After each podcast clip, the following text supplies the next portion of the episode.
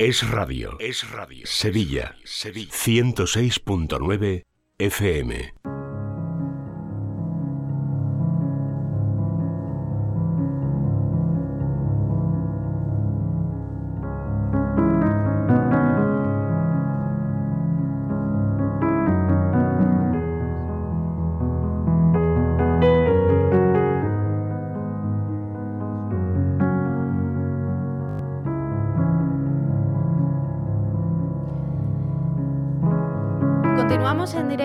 Mañana de Sevilla en la 106.9, 12 y 33 minutos en estos momentos en los estudios de radio de Radio Sevilla, donde ya me acompaña Paloma Carrasco. Hola Paloma, ¿qué tal? Buenas tardes. Buenas tardes Laura, buenas tardes a todos. Bueno, la voz que escuchan es eh, la psicóloga Paloma Carrasco, como les digo, con quien hacemos cada semana, cada miércoles a esta hora del mediodía, en la sección de Vivir en Positivo, el espacio dedicado a la psicología y al desarrollo personal. Hoy vamos a hablar del conflicto bélico iniciado por Rusia en Ucrania. Llevamos ya pues eh, varios días, semanas em, conociendo em, el terror y, viendo eh, la tragedia que supone para miles, millones de personas eh, que han tenido que dejar sus hogares, su vida, de un día para otro, y marcharse sin saber em, qué va a ser de ellos, si van a poder regresar a sus hogares en algún momento si van a tener la seguridad de que su familia y sus allegados eh, van a estar a salvo, en fin. Lo, están contando los medios de comunicación a diario.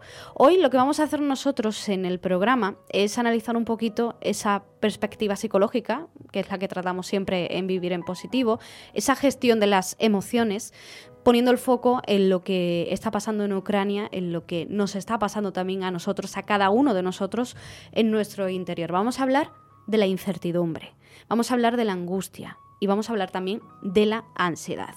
Pero como siempre, antes que nada, presento a Paloma Carrasco para todos los oyentes. Paloma es psicóloga, licenciada por la Complutense de Madrid, experta en terapia familiar sistémica.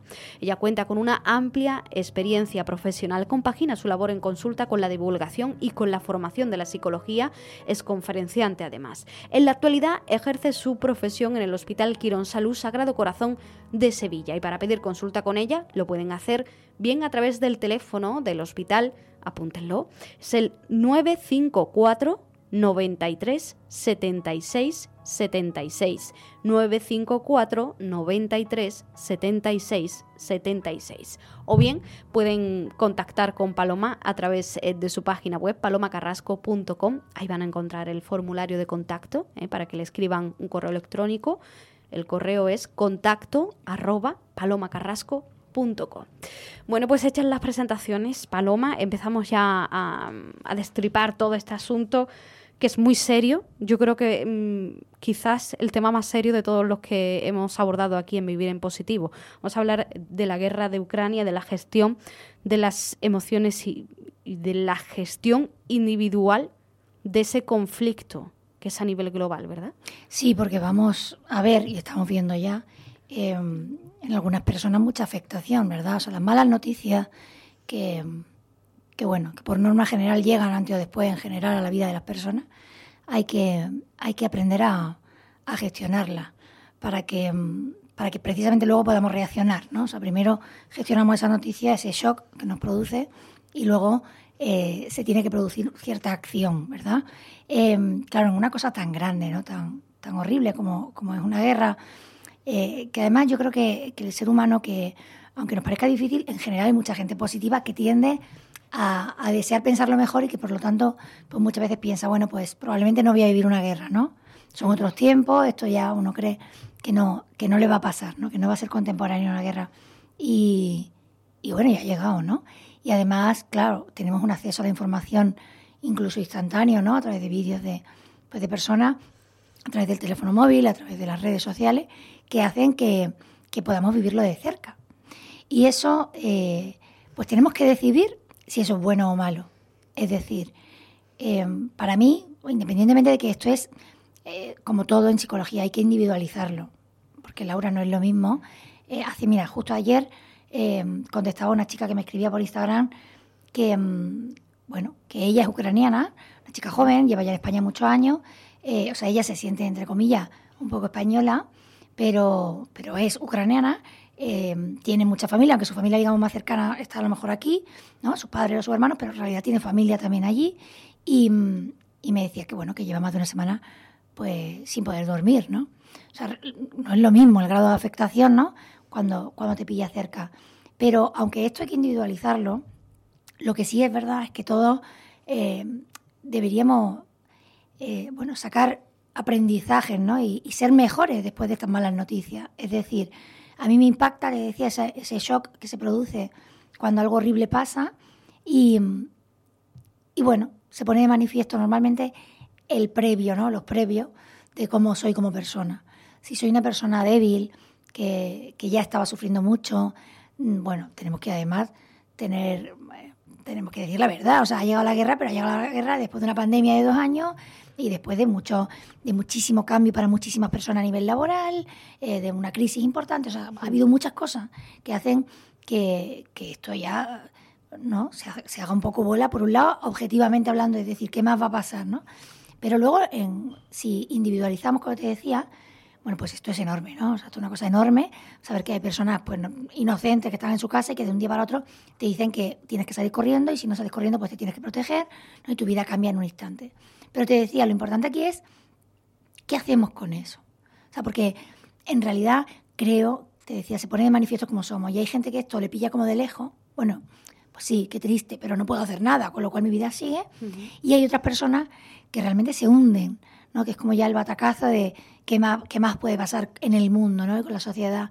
Y, eso les, les, les produce una sensación de indefensión, que está debajo, como hemos dicho muchas veces, de las depresiones, muchas veces, ¿no?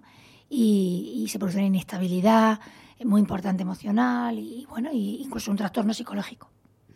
¿De qué depende de que haya personas a las que les afecte demasiado este conflicto del que estamos hablando? Bueno, de muchos factores, principalmente, por supuesto, de la sensibilidad, ¿no? Obviando el primero, insisto, que es que te pille de cerca, o sea, que realmente, eh, bueno, pues seas ucraniano, te conozcas un ucraniano, eh, tengas amigos ucranianos, ¿vale? O sea, cuando te pilla de todo de cerca, o ruso, porque, porque no nos tenemos que olvidar que aunque las víctimas son las ucranianas, em, las personas que no están de acuerdo están viviendo con mucha violencia interior el conflicto, ¿no? Mm. Eh, y hay, no, hace poco leí una cosa, hay, hay muchas madres eh, y, bueno, y, mujeres y hermanas, pero quiero decir de, de, soldados rusos, que también son mujeres muchas veces, que, que, sufren con un desgarro horroroso saber que su hijo le están haciendo participar en una guerra, ¿no? O sea que aquí, primero, vamos a, a irnos al pueblo, digamos, español, que, que, nos pilla un poco lejos, pero que, mm, que no deja de ser una noticia horrible. Entonces, ¿de qué depende? ¿De qué factores? Pues a mí me sale pensar primero la sensibilidad.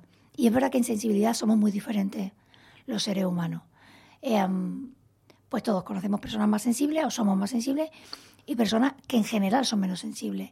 Se les nota en la empatía, se les nota en la manera de disfrutar, de, bueno, en la manera en que le afecta cualquier cosa, ¿no?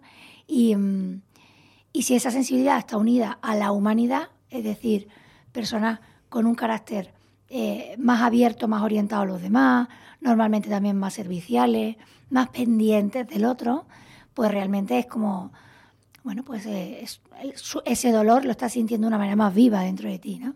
Mm. Yo diría que eso es lo fundamental. Luego, por supuesto, a nivel también de, de psicología clínica, pues la afectación que tengas previa. O sea, si yo soy una persona angustiada, que ya tengo un trastorno de ansiedad, que estoy últimamente sufriendo por todo, eh, pues esto me va a hacer sufrir todavía más, ¿no?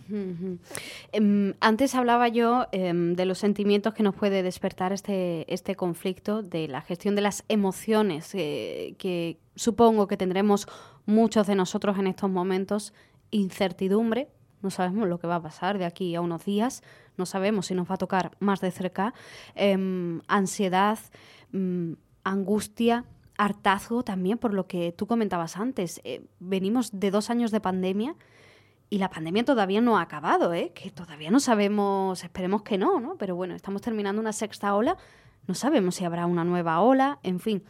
Mm, creo que nunca antes habíamos tenido un, o habíamos vivido una situación, al menos en la última década, mm, de tantísima incertidumbre. Sí, bueno, objetivamente eso, están siendo unos años muy, muy complicados, ¿no? Desde la, desde la incertidumbre, desde luego. Em, aquí me sale siempre pensar, ¿no? La diferencia de las personas está siempre en el tema de la resiliencia.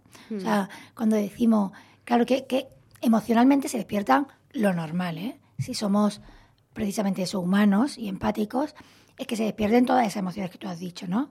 Eh, te, sale esa parte de justicia que tú dices no hay derecho, eh, te sale una parte de protesta, ¿no? Relacionada con esto de la justicia, te sale la impotencia, la frustración de lo lejos que me pilla, a lo mejor no puedo hacer nada, em, sale rabia, salen mm, síntomas de ansiedad, ¿no? Puede incluso notarse uno más acelerado, más taquicardia, ¿no?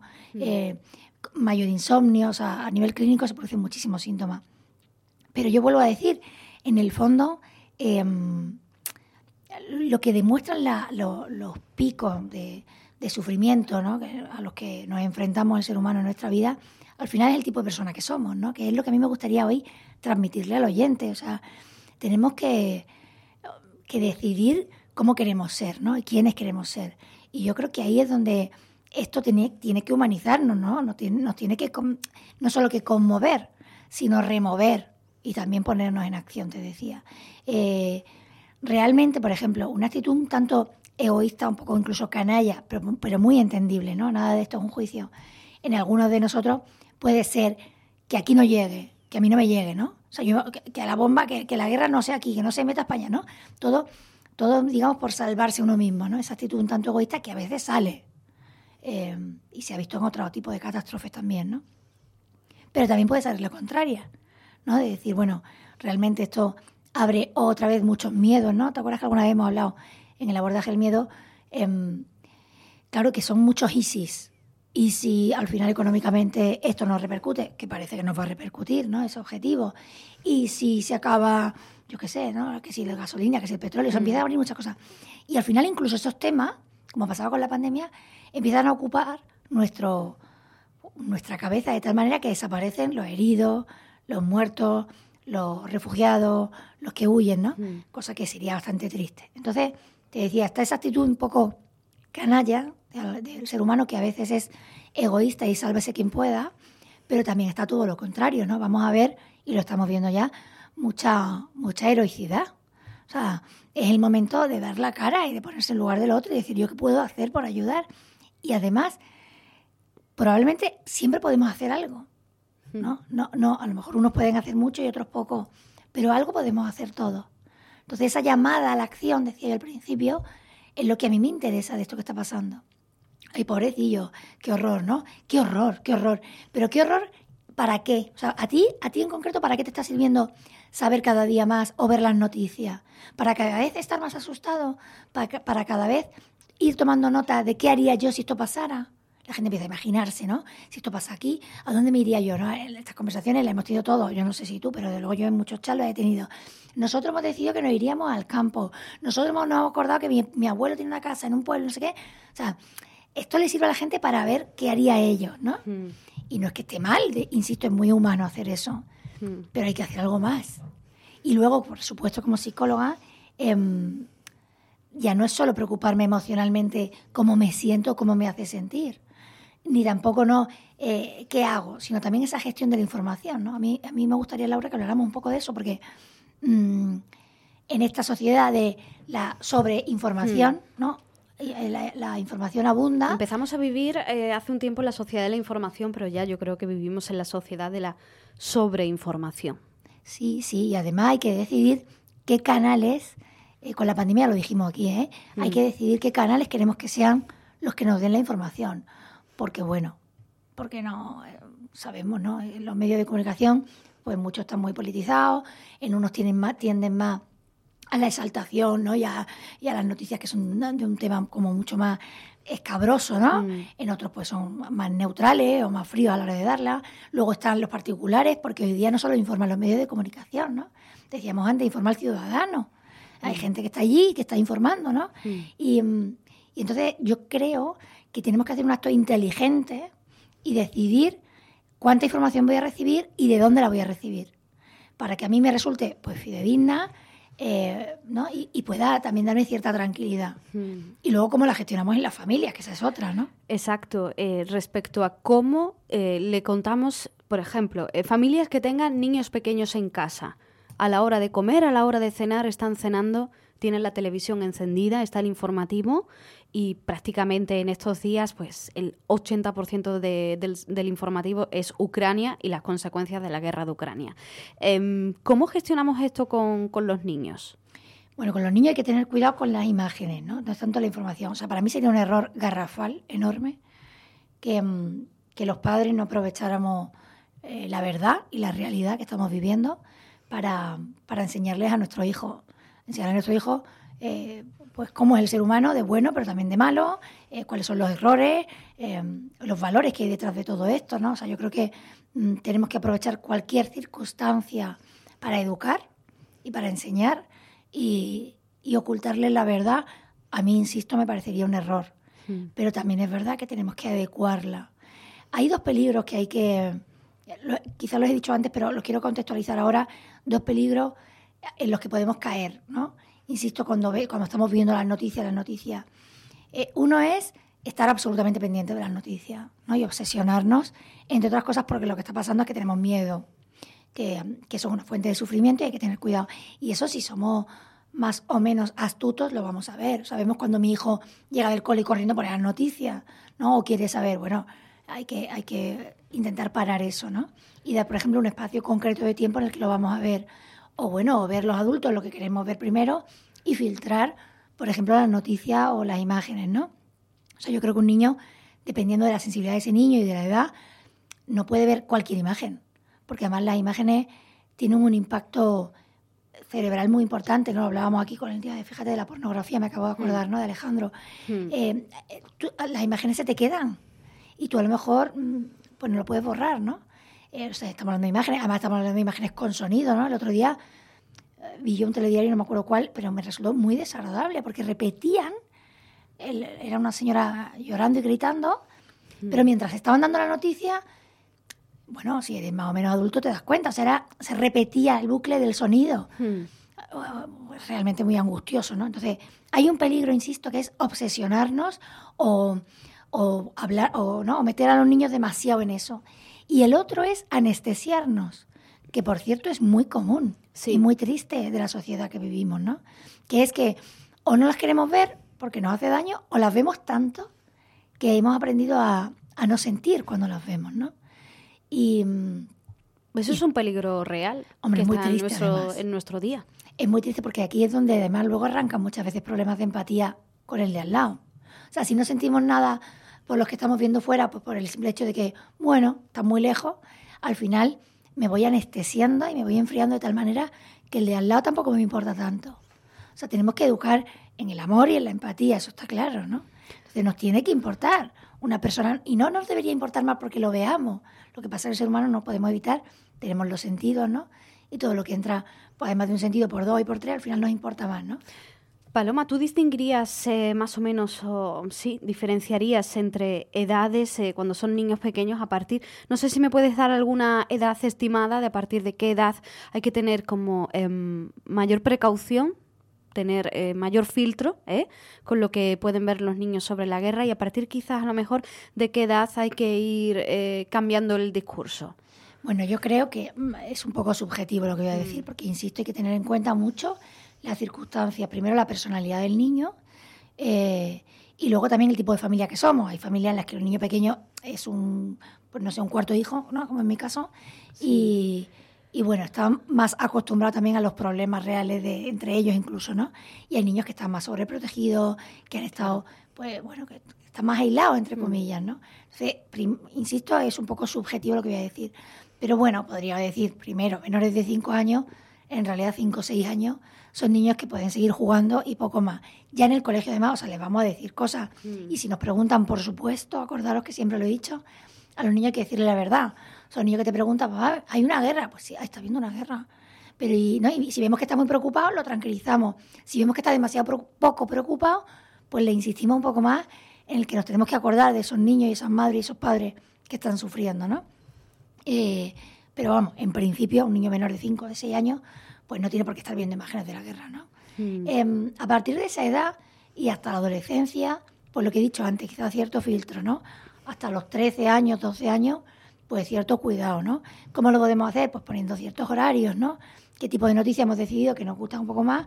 Y esas son las que vamos a ver, siempre hablando. O sea, el problema no está en lo que los hijos ven, esto es como con las redes sociales. Hmm. El problema no es lo que mi hijo ha visto, sino además, si lo ha visto y lo ha tenido que interiorizar él solo, experimentar él solo, sentir él solo sin compartirlo y sin exteriorizar lo que le ha hecho sentir. Entonces, siempre, igual que decimos las películas, que son un poco más de adulto, no por el no por la, ¿cómo se dice? No por el contenido, o sea, no por las imágenes, ¿no? no por la, sino porque a lo mejor pues son temas un poco más profundos o un tema más duro. A mí no me parece mal que las veamos con nuestros hijos, pero tenemos que hacerlas siempre en un contexto de videoforum, en el que estemos hablando, ¿no? Pues igual con las noticias de la guerra, ¿no? Que nosotros seamos un referente, o sea, los hijos en los padres tienen que encontrar siempre tranquilidad y saber que tú puedes Em, o vas a encontrar una respuesta, que a veces la respuesta es, pues no podemos hacer nada, ¿no? Porque yo que sé, muchos niños han preguntado, yo lo he oído muchas veces ya, ahora estos días, pero ¿y por qué no matan a Putin? ¿Y por qué no va alguien y matan? Y dice, bueno, hijo, es que las cosas no son tan sencillas, ¿no? Mm. Y aprovechas y hablas. Entonces nos convertimos en referentes y las vemos junto a ellos. O sea, no es bueno que los niños, pues esos menores de 13, 14 años, estén viendo estas imágenes y estas noticias ellos solos siempre en un contexto educativo. Mm. Y a partir de 14, 13, a partir de la adolescencia, em, bueno, pues lo que hay que hacer es eh, establecer ese ambiente de confianza en el que se habla de cualquier cosa y no hay problema para hablar de cualquier cosa. Y los niños pueden ver lo que quieran, pero desde luego que aprendan, como he dicho antes, a exteriorizarlo y a encontrar pues cierto canal, ¿no? O sea, yo tengo que ayudar a que mi hijo esto le dé forma. No se quede solo en un dolor. Hay que tener eh, cierto cuidado con el morbo que pueda generar. Lo comentaba más antes con el tema de quedarnos anestesiados, ¿no? Ante la tragedia. Pues mira, muchísimo. Además, mm, a ver, esto eh, me tendría que poner mucho las pilas y ponerme a estudiar estudios de morbo, porque seguramente habrá estudios interesantísimos como para hacer un programa. O sea, hay personas que por lo que sea, insisto, no sé si es por el tipo de personalidad, aquí no, no soy especialista, y no, no tengo mucha idea, pero desde luego a veces es simplemente educativo, o sea, si tu padre lo ha sido, si te lo han enseñado, pero es verdad que hay gente que es muy morbosa. O sea, y además lo vemos en los accidentes de tráfico. O sea, que cada vez que hay un coche parado a la derecha, de pronto se forma un atasco. De hecho, se pueden generar y se han generado hasta accidentes en el otro sentido por frenos para ver el otro accidente en, el, sentido contrario. no, no, es que haya una mala intención objetivamente o conscientemente, ¿no? Ay, ¿qué ha pasado? ¿Qué ha pasado? Bueno, ¿qué ha pasado?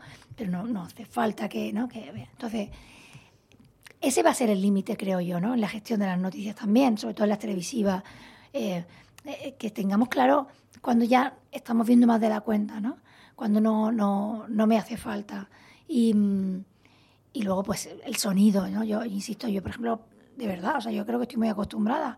Y además, bueno, pues tenemos la historia delante todos los días de mucho sufrimiento en los pacientes. Eh, me, me, horripiló bastante aquello, aquellos minutos que pasé mm. delante de la tele, estaba yo sola y de hecho acabé quitándolo. Porque, bueno, porque yo, o sea, claro que tengo que humanizarme y saber lo que está sufriendo el otro, ¿no? Y en cierta manera conocer ese sufrimiento de primera mano. Pero insisto, aquí lo que importa es qué voy a hacer con eso. ¿no? ¿A qué me llama ese sufrimiento?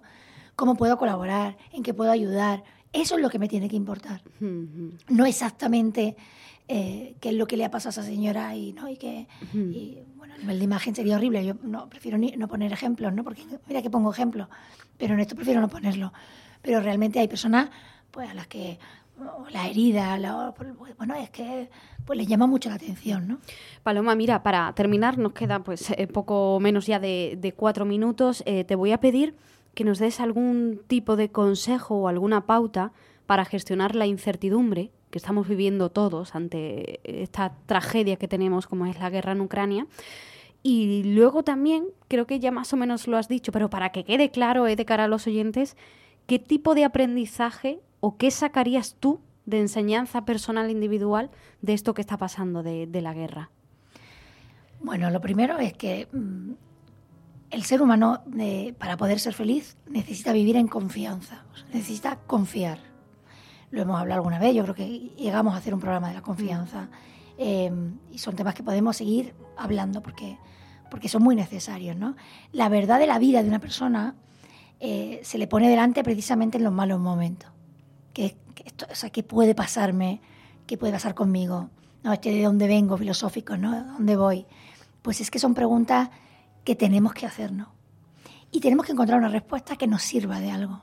Que es que, por ejemplo, bueno, por supuesto, desde la fe es mucho más fácil, ¿no? Mm.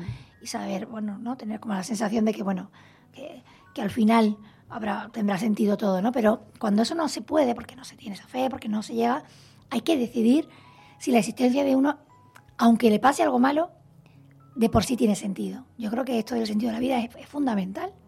Y entonces decir, bueno, pues mientras yo solo sé que no sé cuándo me voy a morir, pero mientras esté vivo, pues lo voy a aprovechar. Y le voy a sacar rendimiento a mi vida. Y le voy a sacar rendimiento a mi vida en forma, o sea, si quiero, ¿no? Y soy buena persona, en forma de ayudar, por ejemplo, ¿no? A mí mismo y a los demás también. O sea, quiero hacer cosas que dejen huella, quiero, quiero ser alguien en la vida de los demás, ¿no? Mm. Yo creo que eso es fundamental. Y eso se suele plantear cuando pasan cosas malas. Si no, vivimos, como decía antes, anestesiados mm. o muy enredados en temas de éxito personal, ¿no? Muy en automático, ¿verdad? Claro, y venga, venga, funcionar, funcionar. O el éxito de tipo reconocimiento. A mí que yo tener muchos seguidores, tener muchos likes, tener, pero vamos a ver, ¿hasta qué punto te llena eso y te, y te hace feliz, ¿no? O sea, que yo creo que la primera parte es esa. Eh, entender que que realmente la vida puede cambiarte en un segundo. Mm. Unas veces por una guerra, que es una cosa rarísima que te pase, pero que pasa y lo hemos visto, pero muchas veces pues, por una enfermedad, por un accidente, por millones de cosas. Entonces, estar más preparados ¿no? para esa incertidumbre eh, y que nos preparen desde pequeño, ¿no? lo hemos dicho muchas veces.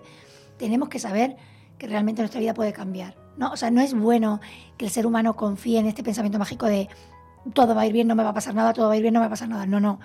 Me va a ir bien a pesar de que no me vaya bien, porque me puede no ir bien mañana, ¿no? O sea, que asentar unas bases sólidas de confianza que me den estabilidad a pesar de las circunstancias. Y luego, pues, no, no, recuerdo bien lo que me has dicho de la incertidumbre, ¿no? Eh, sí, el aprendizaje de. A eso, ¿a qué me llama? Sí, sí, perdóname. Era poquito, a ver si lo podemos. Nada, pues a la acción, lo hemos dicho antes. O sea, em, plante ese planteamiento de cómo puedo ayudar, o si fuera a mí el que me pasa, ¿qué necesitaría? Y al final necesitamos apoyo. Hoy día podemos entablar conversaciones. Estamos viendo cómo se recibe muchísima gente, ¿no? Están las casas mm. preparadas para recibir a mucha gente. Pues eso, generosidad. Paloma, muchas gracias. Perdón, gracias a vosotros.